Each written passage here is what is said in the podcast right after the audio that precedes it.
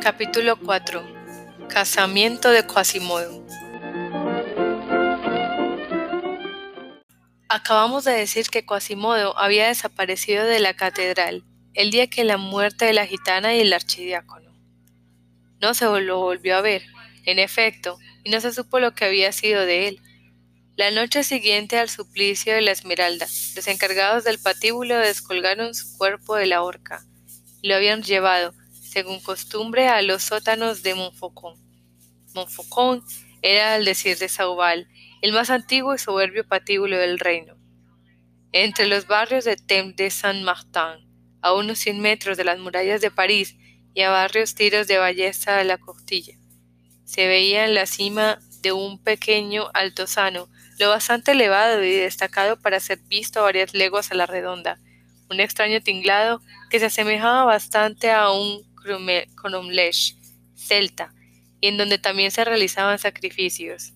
Imaginemos en la cima de una colina cretánea un enorme paralepípedo de mampostería de unos cinco metros de alto, treinta de ancho y cuarenta de largo, con una puerta, una rampa exterior y una plataforma en la plataforma 16 enormes pilares de piedra sin trabajar, plantados allí de 10 metros de altura, alineados en torno a tres de los cuatro lados de la plataforma, unidos entre sí, en lo alto, por sólidas vigas de las que cuelgan cadenas a intervalos regulares, de todas las cadenas cuelgan esqueletos.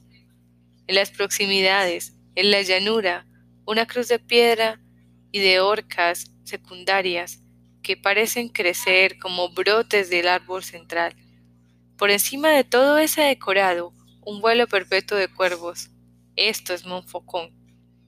A finales del siglo XV, el formidable patíbulo, que databa de 1321, se hallaba ya estando ruidoso. Sus vigas estaban apolilladas, las cadenas oxidadas y los pilares recubiertos de verdín.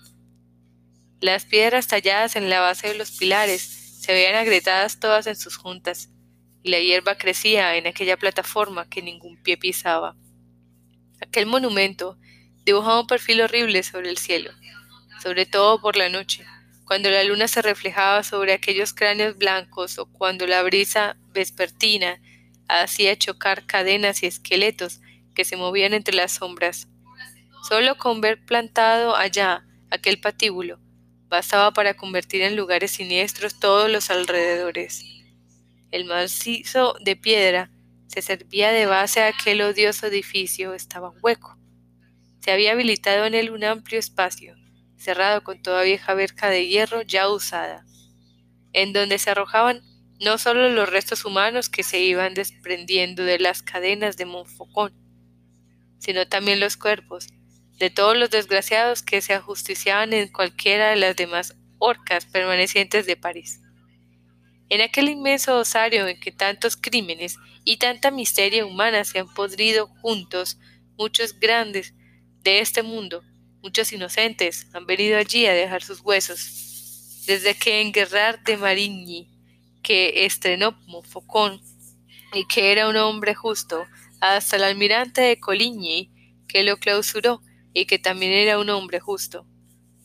Por lo que refiere a la misericordia misteriosa desaparición de Quasimodo, esto es lo que se ha podido descubrir.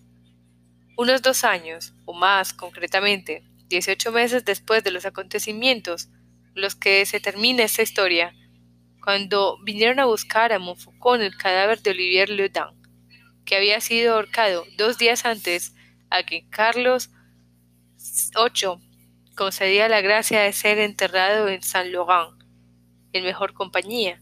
Se encontraron entre aquel montón horrible de restos humanos dos esqueletos, uno de los cuales estaba extrañamente abrazado a otro.